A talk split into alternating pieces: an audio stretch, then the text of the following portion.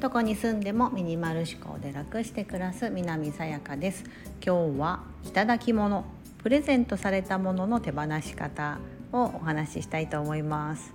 もらうことたくさんありますよね。あの何かのお祝いとか。あとはこれよかったら食べてだったりとか、うん、たくさんこう人からこう記念日とかにもいろんなものをもらったりすると思いますし例えば自分からプレゼントすることもあると思います。あとはお土産とか、うんうんうん、お土産もありますよね。お土産もどっか旅行に行ったら買わなきゃと思って誰かこう身近な人に買ったり、うん、あとはそれをもらったりとかあると思うんですけどそういったもらったものとか記念日にもらったとかそういったものものって何かそういう手放すことがすごく申し訳なくてずっと持ってるって方たくさんいらっしゃると思います。なんかこう捨てにくい、ね、捨てにくい代表選手かなと思うんですけどもそういう時どうやって手放してますかってよく聞かれます。うんあのこれ考え方のところですごくシンプルなんですけどもあのいただいた時点もらった自分がもらった時点で所有権は自分にある私いつもそう思ってます。うん、もうもらったはいありがとうございますってもらった時点でこれを生かすも殺すも私次第みたいな。すごい言い方してますけど。あの本当そう思ってます。あのだって実質上そうじゃないですか。例えばお店で何か物を購入する時ってお店に置いてある状態のままだとそれはお店の資産物であって自分のものじゃないので壊したりとかこう変に破ったりとかできないですよね。でもいざお金を払ってお金という対価と引き換えに物を購入しますよね。じゃあその時点でそのものをどうしようとも自分買ったじゃないですか。うん、だから食べ物であればその時点で買った時点でバクって食べますよね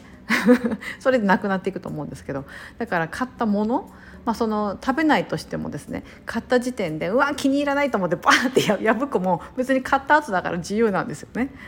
あのこう変な話ですけどこの大げさに言いますと。うん、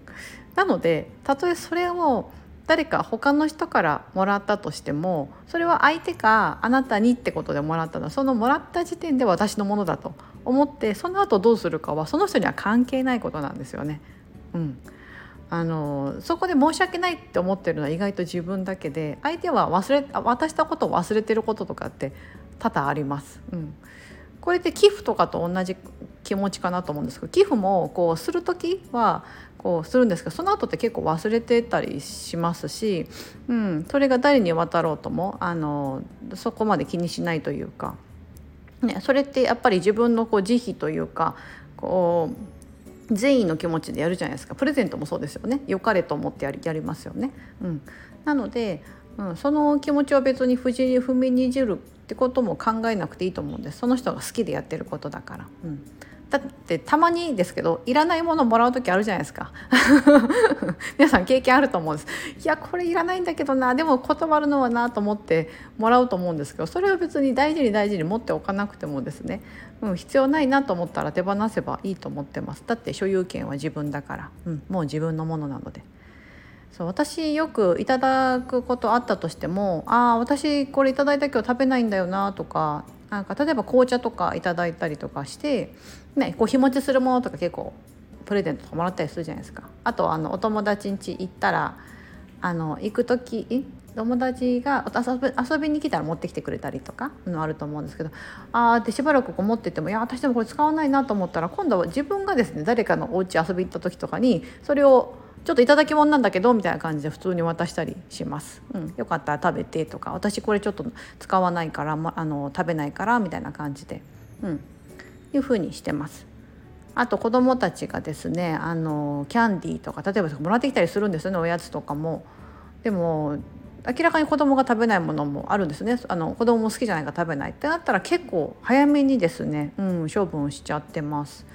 あってもどうせ食べないだろうって思うので、うん、だからそういった頂き物系ってあのそう考えてると手放しやすいですよ。もうこれは私のものだと、うん、もうもらったものだからくれた人のことは基本的に考えないです。なんかそのプレゼントもそうですね、うん、なんかおじいちゃんおばあちゃんに買ってもらったからとか子供たち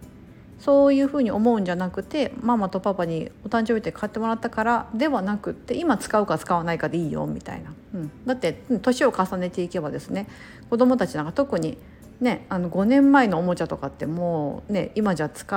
まあ、自分の年齢に合わなくて幼稚幼稚すぎて合わないからみたいなでもそれをですねずっと「いやおじいちゃんおばあちゃんにお誕生日で買ってもらったものだから」と言って持ってたとしてもしょうがないですよね。でまたその年になったらまた新たにプレゼントもらったりとかするのでそっちを大切に使えばいいかなと思うのでもう年齢に合わなくなったものは処分ですしそれは大人にも言えることで大人もそのまあ昔にあのこう気にあのネックレスを夫に買ってもらったとかまたは妻にこれをなんか買ってもらったとか、ね、プレゼントでもらったとか、ね、そういう思い出のものもあると思うんですけども今のその自分にとってふさわしくないものうん、であればその当時は良かったんでそれつけてたりとかねしてると思うんですけど、うん、もうもうこれからはつけないなとかいうことがあるんであればまあ誰かに譲るもいいかもしれないですし売ってみるのもいいかもしれないですね。うん、なんかそのまま捨てるっていうのがすごく、ね、あの高価なものだったりするとすごくもったいないと思うのでそういったいろんな手放し方があるのでそう物は、うん、あの形あるものはいつか壊れるっていうふうなことを私の母が言っててもうまさにそうだなと食器とかね大事な食器とかこう割っちゃったりすることあるじゃないですか。うん、なんですけどあの、ね、それって何でも一緒でアクセサリーとかも壊れちゃうこともあると思いますしやっぱり形として残ってるものっていうのはあのいつか壊れる時が来る、うん、そう思っておかないとなんかこう物に支配されちゃいますよね。心も生活も、うん、そうならないように。いただいたものプレゼントされたものはもうその時点で私のものだと思っていただいてもう生かすも殺すも自分次第。そう思っていただけるといいんじゃないかなと思います。これは別に冷たい感じではなくて、まあ、実質的にそういう風なのことなのであの物に縛られないように皆さんの生活が快適になればいいなと思っています。それでは本日も素敵な一日をお過ごしください。